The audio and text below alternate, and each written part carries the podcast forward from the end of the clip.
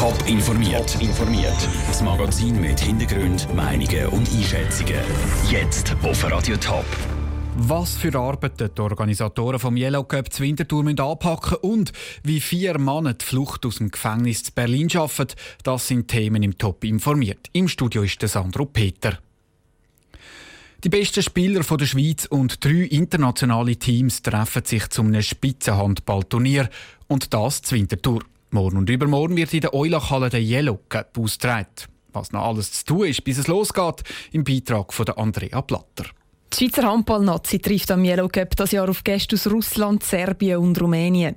Das Turnier der Spitzenklasse wird wie immer vom Handballclub Yellow Winterthur organisiert. Der OK-Präsident Marco Beuker ist am Tag vor dem Cup mit in den Vorbereitungen. Ich bin jetzt gerade in der Halle es sieht sehr gut aus.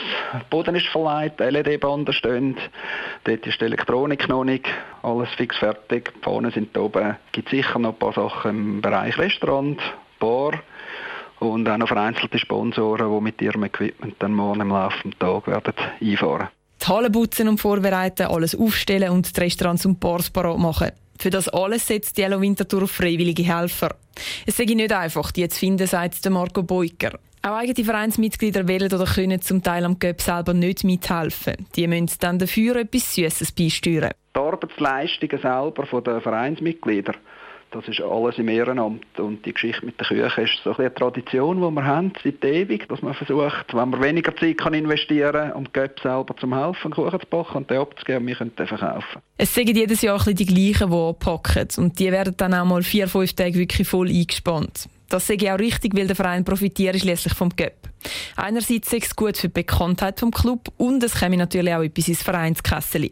Und am Yellow Cup wird ja schließlich auch einiges geboten, sagt Marco Beuker. Das ist sicher immer ein Highlight, wenn die Nationalmannschaft in der eigenen Stadt spielt.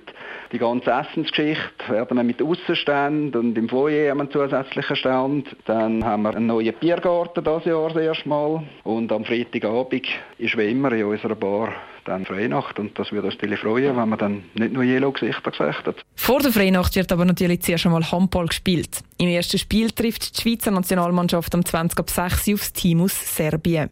Der Beitrag von Andrea Blatter. Der EL Cup ist das älteste Handballturnier der Schweiz. Es wird das Jahr schon zum 46. Mal ausgetragen. In Deutschland ist es zu einer filmreifen Flucht aus dem Gefängnis gekommen. Vier Gefangene sind in Berlin aus der Justizvollzugsanstalt Plötzensee ausgebrochen. Das meldet die Behörde. Die vier Männer haben eine Mauer vom Gefängnis zerstört und sind durchs Loch rausgekommen. Thomas Brockt berichtet aus Berlin. Thomas, wie sind denn jetzt die vier Männer genau aus dem Gefängnis rausgekommen? Also die vier, die hatten am Morgen in einer Kfz-Werkstatt im Gefängnis gearbeitet. Von dort konnten sie dann aber über einen Nebenraum bis zur Außenmauer gelangen, sagt Uwe Meyer-Odewald, der Leiter der JVA Plötzensee. Sie sind aus einem Heizungsraum, also einem Nebenraum, der an die, an die mehreren Räume der Kfz-Werkstätte anschließt, entwichen. Diese Tür dorthin ist immer verschlossen zu halten mit einem Sicherheitsschloss. Ja, wie sie durch diese Tür dann kam, ist noch unklar. Eigentlich ist der Bereich auch kameraüberwacht. Das Ganze wird jetzt noch ausgewertet. Sie sind ja dann durch die Mauer rausgekommen. Wie haben Sie das genau geschafft? Ja, an dieser Außenmauer, da befindet sich ein Lüftungsschlitz mit einem Betonpfosten in der Mitte und den konnten die Gefangenen dann mit einem Hammer und mit einer Flex zerstören und durch das schmale Loch ins Freie klettern. Die Flex war wohl am Morgen einem Gefangenen zur Arbeit in der Werkstatt gegeben worden und ist dann in die Hände eines der Geflüchteten gelangt. Wie genau ist noch unklar. Draußen konnten die vier Männer dann noch unter einem Zaun hindurchkriechen, der oben mit Stacheldraht gesichert ist und endgültig fliehen. Wieso sind dann die vier Männer überhaupt im Gefängnis gewesen? Was weiß man über die?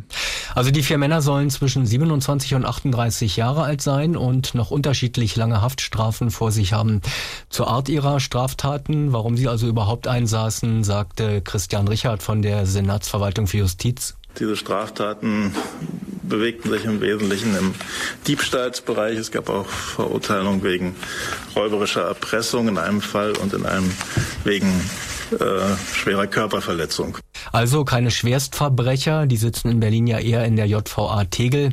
Nach den Geflohenen wird jetzt auf jeden Fall mit Hochdruck gefahndet. Danke, Thomas Brock aus Berlin. Drei von diesen vier Männern hätten gar nicht mehr lange im Gefängnis bleiben Laut der Bildzeitung wären sie schon im Frühling einen Weg freigelassen worden.